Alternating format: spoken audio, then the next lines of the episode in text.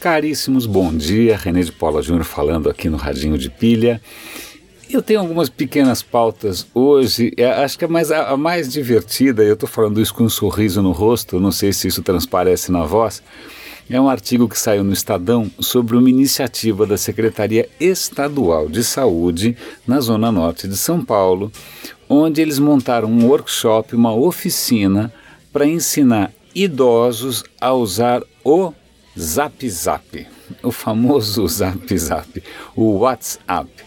A história é bárbara. São vários alunos, gente com mais de 80 anos, que são 25 alunos, se eu não me engano, que estão aprendendo o básico, desde mais ou menos como funciona o smartphone, né, porque afinal a tela de toque pode ser um desafio, é, como instalar um aplicativo, é, como né, gerenciar uma lista. Até uma história de uma senhorinha que eu achei divertidíssimo isso.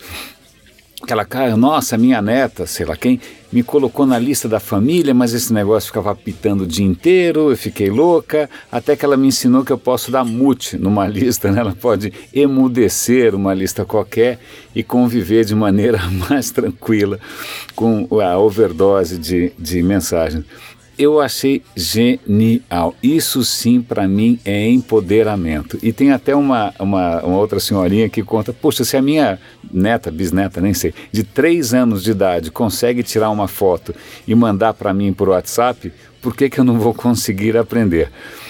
Bárbaro, né? Para mim, inclusão é isso. A gente costuma é, esquecer dos mais idosos, né, que, que puxa, poderiam se beneficiar tanto, e normalmente não só não tem alguém que ensine, como também vão apanhar, porque muitas das interfaces, muitas das experiências de usuário das UX não são pensadas para quem é mais idoso.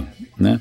Eu, eu até vou dar link para um artigo que eu publiquei tempos atrás no LinkedIn. Eu adoro publicar artigos no LinkedIn porque normalmente eles ganham uma visualização extraordinária. Tem um artigo meu lá que teve 19 mil views, nunca vi um negócio desse.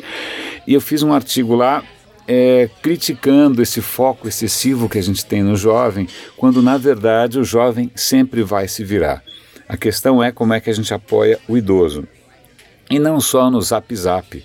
Né? Por exemplo, a gente teve agora uma greve dos bancos. Quem você acha que a greve dos bancos afeta? Vai afetar quem não consegue usar o aplicativo do banco, quem não consegue usar o website do banco, que são quem? Ou gente com menos grana ou idosos.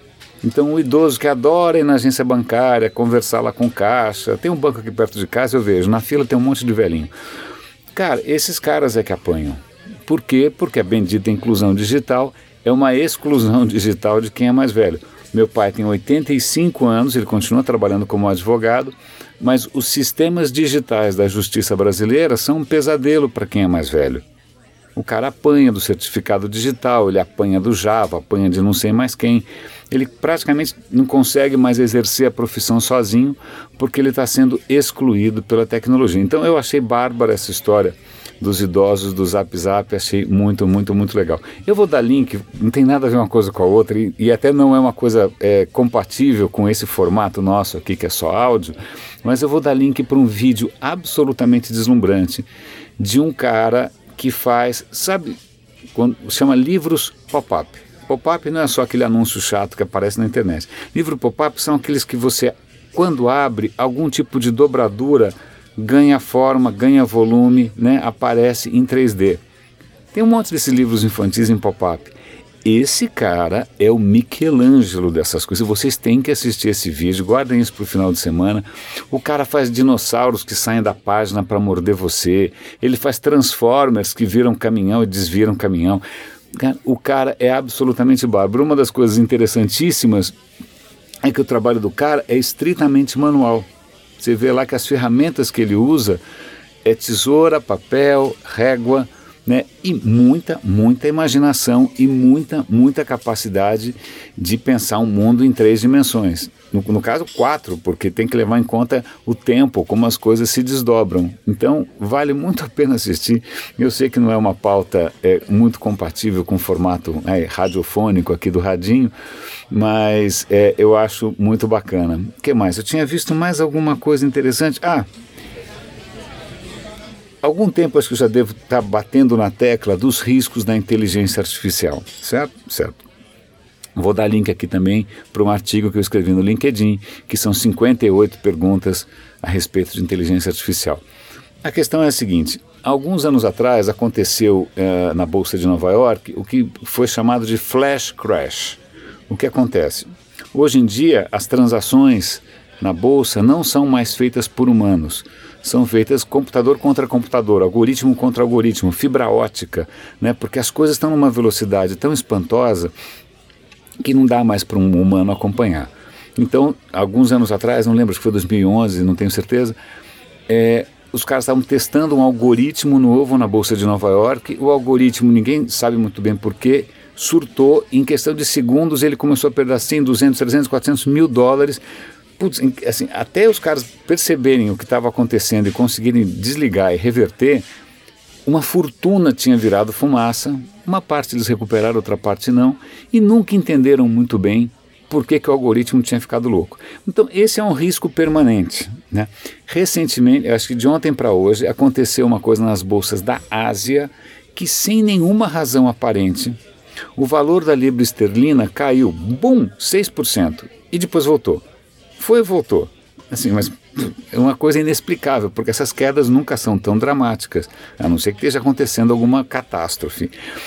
Uma das possibilidades é que algum algoritmo tenha lido as notícias do jornal, porque aparentemente os algoritmos ficam lendo as notícias do jornal, e tenha interpretado mal uma notícia, um comentário do presidente da França sobre a saída da Inglaterra da União Europeia.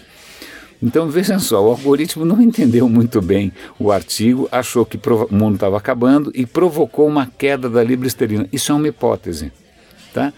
Ou então você pode imaginar que é algum vilão do James Bond que fez uma fortuna, né, hackeando o sistema financeiro asiático. Não, jamais saberemos. Mas só para demonstrar aqui o quanto a gente está exposto a, a, a, essas coisas que estão saindo completamente é, fora de controle. Eu vou fazer aqui, como é véspera de final de semana, eu vou fazer duas, duas propostas, dois convites. É, eu não sei se vocês tão, acompanham o Radinho todo dia, mas eu tenho trazido os assuntos mais diversos, né? Desde máquinas moleculares do Prêmio Nobel da Química, até o cara que está fazendo dobradura em livros de criança, eu tenho né, coberto vários assuntos e muitas vezes me antecipando ao, que vai sair nos jornais. Né? Como às vezes demora para traduzir e tal, eu acabo falando muita coisa antes aqui. Se você acha que, que é bacana, que o Radinho é legal, que tem te ajudado, ajuda a divulgar. Tá? Compartilha. A gente sempre fala que ah, a gente está numa tecnologia, num, num tempo exponencial. Mas as coisas só são exponenciais se a gente for exponencial. Né? Se você não fizer um boca a boca, não divulgar o radinho, a gente vai ter um crescimento orgânico meio modesto, vai ficar aquela coisa aqui pequenininha. E eu ainda acho que, que essa proposta aqui, que é fazer uma curadoria é, honesta, sem nenhuma finalidade comercial, né, uma, saindo fora do hype, né, tentando colocar aqui reflexões muito pessoais, inclusive, eu acho que eu acho que é bacana. Ok, eu sou suspeito. Mas se você também é suspeito, então, puxa, é só recomendar. Eu não sei como você está consumindo isso nesse momento, se é por MP3, se é pelo SoundCloud, se é pelo site, mas é só dizer que existe uma coisa chamada radinhodepilha.com. Tem até uma newsletter no radinhodepilha.com para as pessoas assinarem, darem uma olhada se tem alguma coisa ali que vale a pena ficar sabendo. Caríssimos, é, bom final de semana. É, bom descanso, boas leituras e até segunda-feira. Grande abraço aqui no Radinho de Pilha.